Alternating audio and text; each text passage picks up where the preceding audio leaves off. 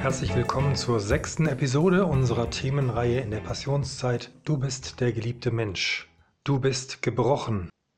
Wir alle tragen etwas Unfertiges, Krummes oder auch Schwieriges mit uns herum. Wunden und Verletzungen, die uns schmerzen, Leid, das uns prägt, manchmal über Jahrzehnte, eine gescheiterte Beziehung, eine persönliche Niederlage, die wir erlitten haben, unerfüllte Träume, wie viele gibt es davon im Leben, ungelöste Fragen, Ängste und Qualen, gebrochene Herzen, von denen niemand etwas weiß. Das spielt sich erstmal innen ab, aber es gibt ein Sprichwort, das sagt, verletzte Menschen verletzen. Und das merken wir in den Auswirkungen im Alltag, im Kleinen und im Großen, wie unser Gebrochensein sich auswirkt. In Streit, in Ablehnung, in Umweltverschmutzung bis hin zu Kriegen und Vernichtung. Diese Welt trägt die Zeichen des Gebrochenseins. Paulus drückt das so aus, dass die Schöpfung seufzt, weil sie unter diesem Gebrochensein ächzt. So etwas kann nur mir passieren. Kennst du diesen Satz?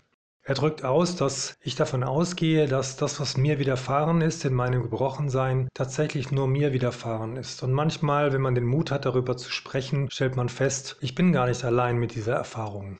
Trotzdem ist die Erfahrung des Gebrochenseins, so sagt es Henry Nauen, etwas ganz Persönliches. Es ist etwas ganz Eigenes. Es sagt etwas über uns selbst aus und er geht sogar so weit zu sagen, dass jeder das Recht hat auf seine eigene Art des Gebrochenseins. So ein Bruch im Leben tut weh, er verunsichert, er bringt uns aus der Mitte, er sorgt für Angst, für Gedankenkarussell. So ein Bruch bringt uns von einem heilen Zustand in einen unheilen Zustand.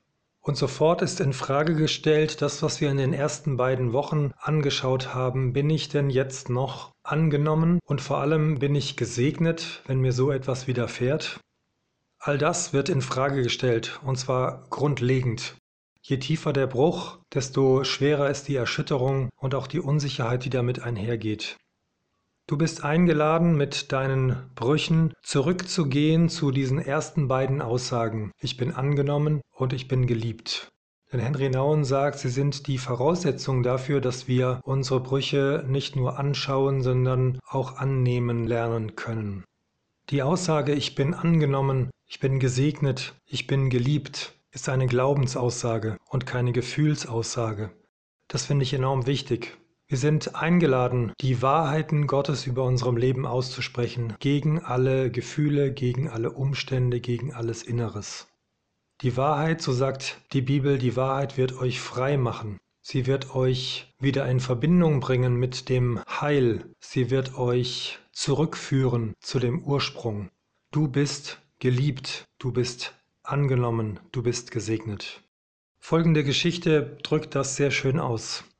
Einmal saß ich bei einer Bahnfahrt neben einem jungen Mann, dem sichtlich etwas Schweres auf dem Herzen lastete. Schließlich rückte er auch damit heraus, er war ein entlassener Sträfling und jetzt auf der Fahrt nach Hause.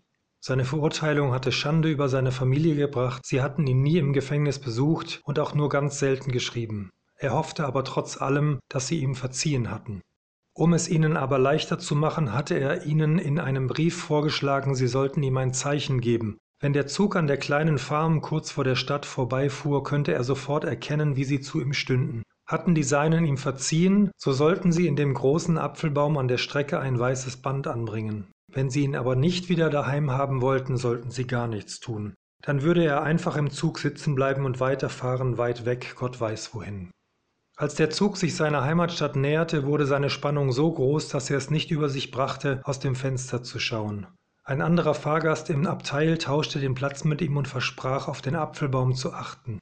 Ein paar Minuten später legte er dem jungen Sträfling die Hand auf den Arm. Da ist er, flüsterte er, und Tränen standen ihm plötzlich in den Augen. Alles in Ordnung. Der ganze Baum ist voller weißer Bänder. In diesem Augenblick verschwand alle Bitternis, die sein Leben vergiftet hatte. Mir war, sagte der Mann später, als hätte ich ein Wunder miterlebt, und vielleicht war es auch eines. Kein Bruch deines Lebens, und sei er noch so schwerwiegend und fürchterlich, kann die Wahrheit über deinem Leben zunichte machen. Es bleibt für immer wahr, du bist angenommen, du bist geliebt, du bist gesegnet. Und mit dieser Wahrheit im Herzen können wir uns vorsichtig den Brüchen in unserem Leben nähern und darauf vertrauen, dass Jesus, der für uns zerbrochen wurde, uns darin begleitet.